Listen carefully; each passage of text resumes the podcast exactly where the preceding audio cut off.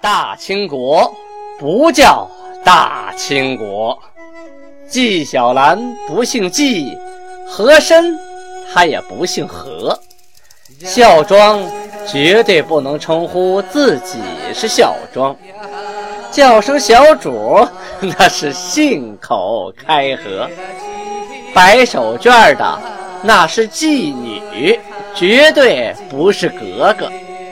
好。今天听俊贝勒播讲一段《青通剑》。听众朋友们，大家好啊！上回书我们说到一六二零年啊，清太祖天命五年农历九月二十日，记载努尔哈赤命由界藩城迁都萨尔虎城。其实这个界藩和萨尔虎啊没多远。就隔一个现在的所说的大伙房水库啊，您可以有空去看看，那个遗迹还在。到那个萨尔虎那个山上啊，筑了一个城，等于往前进了一小步。这个前进一小步是历史的一大步啊啊，因为它离抚顺又近了，离沈阳又近了，又近了一大步。现在那个地方呢，建筑军民的住宅，然后开始建立宫殿。那个时候，所谓的宫殿呢，说白了就是努尔哈赤住的地方和办公的地方。住称为宫啊，办事的地方称为殿。这后边是寝室，前面是办公室，就这么简单啊，不像现在想象的说故宫那么大，那没有没有哈。这后边有有栋房子能住啊，前边呢有个厅啊，像挺大一个亭子呀，就像殿一样啊，能一块开会的地方，就仅此而已，跟山大王差不多吧啊。建了多久呢？到第二年闰二月，就是两个二月啊，这个城才筑完，有内外两城啊。那个时候都喜欢有内城有外城，这样可以有两道防御啊。内城呢，周围有三里啊，就这一圈三里长，东和南边各有一个门啊。这内城就俩门，外城的这一圈有七里，东西南各有一个门，北边没有门。清太祖天命五年农历庚申年，公元一六二零年农历九月，记载穆尔哈齐去世。穆尔哈齐一五六零年至一六二零年，爱新觉罗氏塔克氏的第二个儿子，也就是努尔哈赤的弟弟。此人骁勇善战，每次冲锋陷阵、攻打城池，皆奋勇争先，享年六十岁。赐号为清巴图鲁。这句清巴图鲁啊，它是一句啊蒙语，也是满语啊公用的词汇。和清啊翻译过来是诚意，真诚的诚，坚毅的毅。巴图鲁啊是勇敢、英勇的勇士啊，这个意思。连起来呢就是诚意、勇敢的勇士。咱们划分两头啊，再说一说。明朝这边啊，明朝这边用袁英泰代替了周永春巡抚辽东。这个袁英泰呀是陕西凤翔人，凤翔是今天的哪儿呢？有人知道哈？宝鸡，一说你就知道了。他的字啊，大来叫袁大来啊，就是大小的大，来去的来，是万历年的进士，曾经啊当过临漳的知县。就是临漳啊，是河北的一个县啊，治过漳水，就是一条河啊。他筑长堤，穿太行，引沁水灌田数万顷，就相当于今天的红旗渠啊。就是那个时候就开始啊，引引水啊，呃，灌溉。后来黄河决口啊，夫役啊，就死了很多。这个袁英泰呢，就在现场啊搭芦席棚子办公，就住在里边。哎呀，吃啊穿呐都特别简朴，深受老百姓的爱戴啊，老百姓都听他的，一块呢啊抗洪。后来呀表现的好，就当了工部的主事啊。再后来呢，又任兵部的武选郎中。这个人呢刚直不阿，发现这个兵部里啊，就是虚领啊官饷的人特别多，就是不干正事儿，挂着虚职，到点领钱啊。还当了官发现了好多呀，于是啊，大刀阔斧，把不干正事的裁掉了一百多人。后来，他以按察使啊，就是当按察使了，治兵永平。永平在哪儿呢？今天的卢龙县，就是快到山海关那个地方啊。山海关里边，卢龙。如果你走高速啊，从北京出发到山海关，一定会路过卢龙。那地方雾很大啊，离海不远。在那儿啊，因为它离山海关近啊，辽东那边一有战事，他就是后方第一前线啊，就开始天天练兵，制造盔甲军械啊，就往前线源源不断的输送啊，而且每次啊都很及时。这个熊廷弼啊，对他是非常的信任啊，因为这个后勤补给是非常重要的，你兵员得跟得上，武器装备得跟得上啊，要不然打什么仗呢？后来呢，此人进了督察院，任右迁都御史，巡抚辽东。结果呢，他一到辽东，熊廷弼就被撸了官了啊，他就当了辽东经略了。这事怨他吗？他也不怨他。这事儿啊，怨熊廷弼自己，怨他自己个儿。什么原因呀？熊廷弼这个人呢，身长有七尺，胆量过人啊，有胆有识。善于用兵，善于守边啊，会打仗。这有一利必有一弊呀。此人呐，性情刚毅，做事啊刚愎自用啊，谁的也不听，就老子最大。不高兴了，还还满嘴的脏话啊，愿意骂人。用现在话说，有点嘴不狼藉啊，口头不干净。所以啊，得罪了不少的人。其中啊，有一个叫姚宗文的。这个人愿意记仇，哎，就给他下了绊他呀，任户部的科给事中，这是他原来的官啊，在户部官。那户部啊，其实跟他是没什么交割的。后来呀，他丁忧归来。什么是丁忧啊？丁忧就是古代指这个长辈去世了，然后呢，当官的回家啊，去办丧事守孝，这个属于带薪假期。但是呢，你离职以后。工作不能耽误啊！啊，你的活别人就替你干了。等你回来以后，重新安排。这个人丁忧归来以后啊，回朝要补官，可是呢，这个吏部啊，哎，吏部就是管官的，管官吏的，哎，所以称吏部啊，就是不给他下这个委任状。这样就着急了，这总不给我下下任命，我这么干待着，这哪行啊？慢慢就把我忘了，哎。就假装着说要招赖西部的蒙古，就可能西部蒙古现在在外边呢，有人去招呼他呀，这事儿需要人干呢，哎，就找人啊，说推荐我，我我去我去这事儿，这样的话，朝廷一重视，哎，就给分个官儿，不就有事儿干了吗？这是个由头，他未必啊，就真去招这个蒙古，你招不成，那官也不至于被撸掉嘛，对吧？可是这个提奏本章送上去了啊。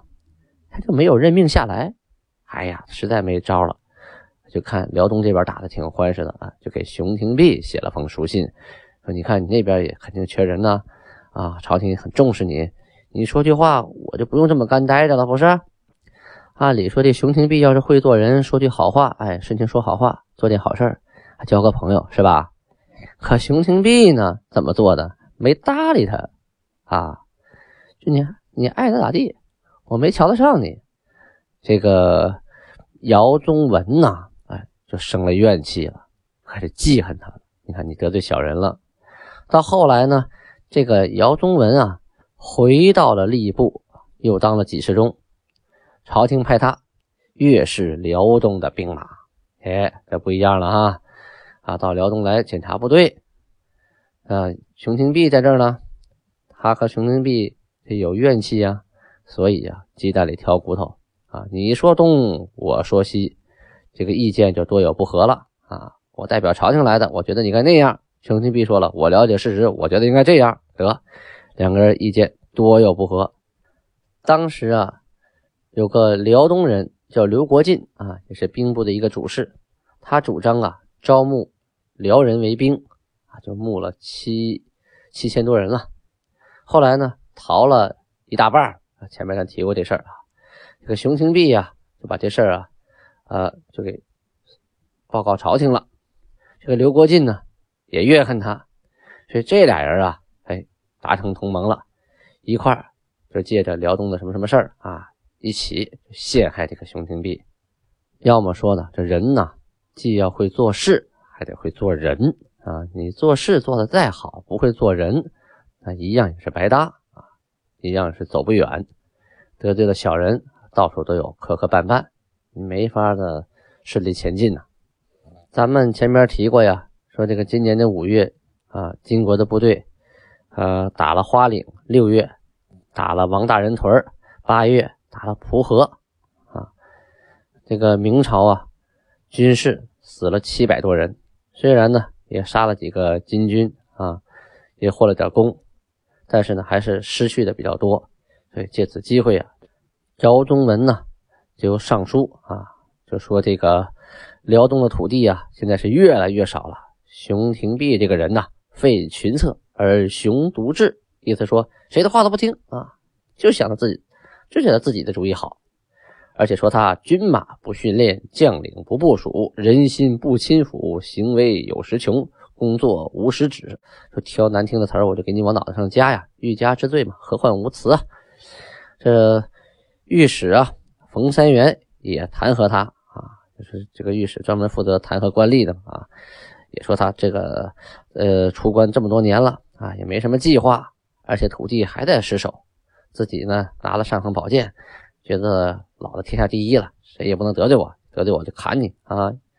就觉得这个人该换换了，该管管了，因为他得罪人很多嘛，所以啊，跟着一连串很多人都是就是墙墙倒众人推呀啊，都上书说他这可不好，那可不好，这可不好，这一下子他的官就被撸了啊！袁英泰就代替他任辽东经略，这一年呢。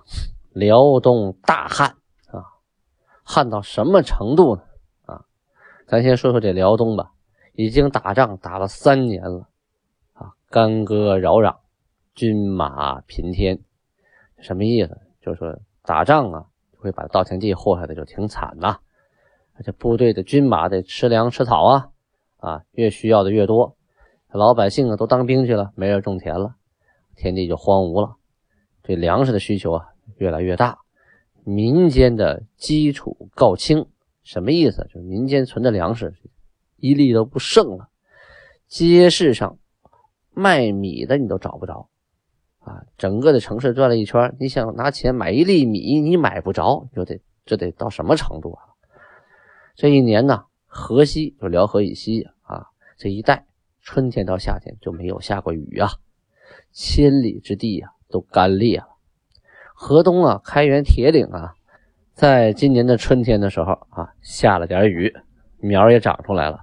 可没想到啊，到了六七月份啊，我说的是阴历啊，阳历就是七八月份呢，旱的厉害，一滴雨都不下，而且炎热啊，太阳像火一样烤的，这些苗啊，还没等长大呢，全都枯死，整个一年是颗粒无收啊。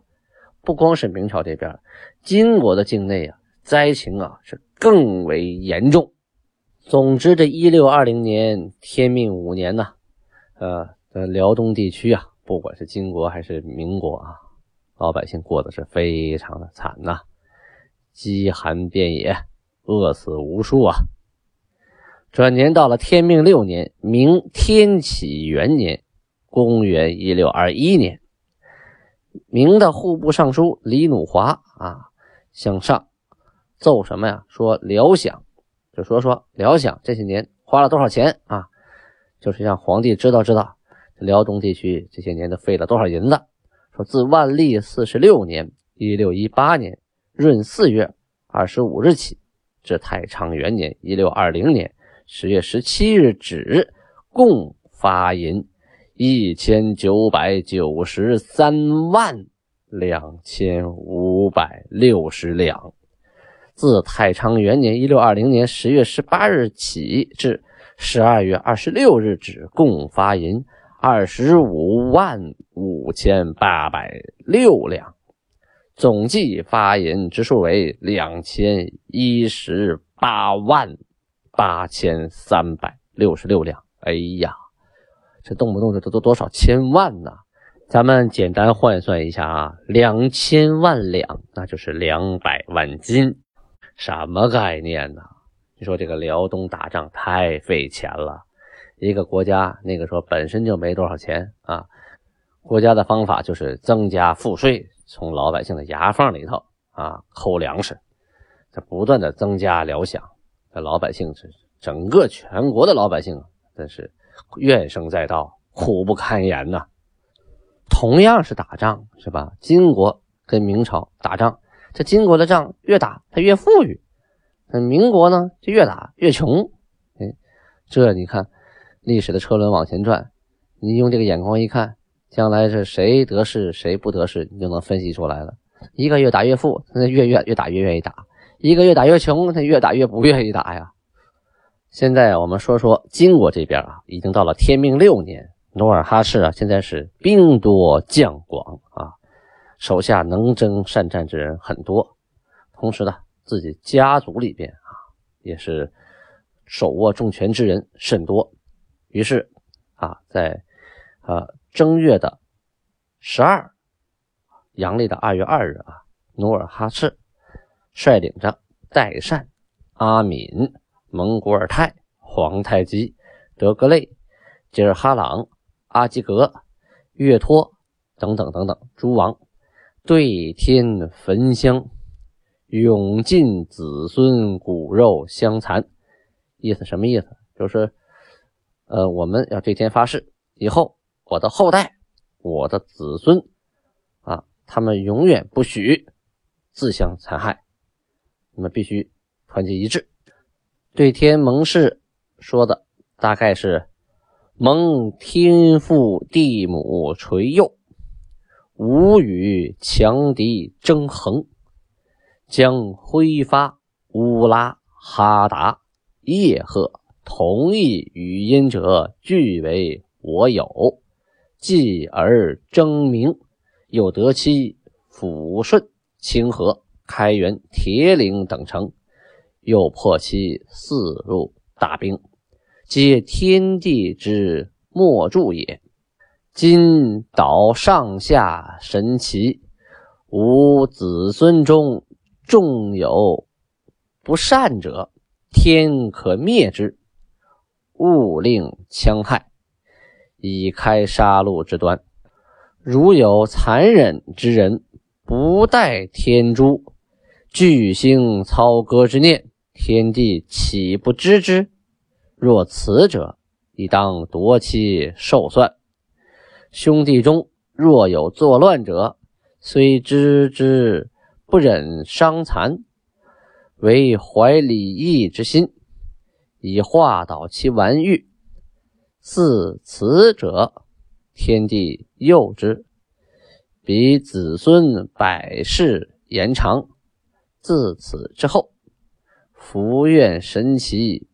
不救既往，唯见将来。好，这段说完了啊。有些人大概能听出其中的一些意思啊。大概意思翻译过来是说，上天保佑我啊，统一了女真各部，后来又得了明朝的抚顺、清河、开元、铁岭等城，再后又破其四路大兵，取得萨尔浒之战的大胜。今天。我向所有的神仙祈祷，我的子孙当中，要是有不怀好意者，天地灭之；要是有谁发现别人不怀好意，他能慢慢的开导劝阻，这样的人，天地要保佑他，啊，保佑他子孙百世延长。同时祈求各路神仙对我等以前。所做之恶事，既往不咎啊！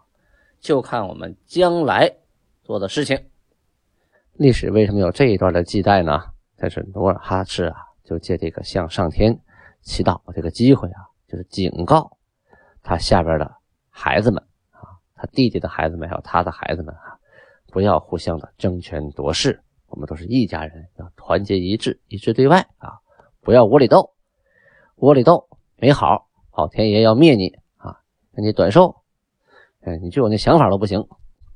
由此啊，可以看出，啊，努尔哈赤已经发现了一些端倪，就是下边的人啊，执掌兵权啊，互相的争权夺势，可能会闹出一些分裂的事件来，所以才会带领大家对天盟誓。农历的二月初三呢，记载说辽阳一带啊出现了日晕啊，现在一看很正常的一个天文现象啊，但是在呃当时啊。就不一般了，就形容这个日晕啊，说太阳旁边有耳，如月状，赤白色，光焰闪烁啊。说这个西南东北面啊都有啊，有形如日啊，景色昏惨，又化为青红，状似弓。就是说这个整个这个日晕呢形成和消失的过程。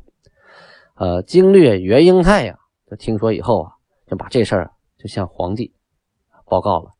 那个时候的人呐比较迷信，觉得这是一个征兆啊，这可能是努尔哈赤有什么做法了啊，又干什么干什么了，又要又要进攻了，哎，要命令赶紧的准备啊，严加防备，防止金兵又来偷袭。明朝这边把他看着是一个不祥之兆，哈，金国这边就把他看着为啊上天指引了，所以努尔哈赤率领诸大王臣。统兵数万，就是好几万，准备攻打凤吉铺。好，各位朋友们，今天呢就播讲到这儿。呃，很不好意思啊，咱们这个青城剑呢断了有一个多星期，没有没有续上，说是人着急了，告诉我赶紧更新呢。没办法，最近这些天天天拍戏，啊，早晨呢七八点钟起来化妆，晚上都是十二点以后才回到房间。每天工作在十六个小时以上，基本上人疲惫不堪，没有能力在录这个轻松片，所以就耽误了这些天。呃，大家如果感兴趣这个我拍摄的过程呢，可以上快手啊，上快手搜索“演员腾讯”，就可以看到我拍摄的视频、拍戏的花絮，还有剧照。好，感谢大家的倾听，希望给我点赞，给我留言。还没有下载喜马拉雅 APP 的朋友，赶紧下载啊！然后双击这个呃订阅，你就可以免费聆听所有的《青铜剑》全集了。同时，请朋友们在下边给我赞助啊啊！要不然我太孤单了，我需要你们的鼓励。阿姆德拉巴尼哈，非常感谢。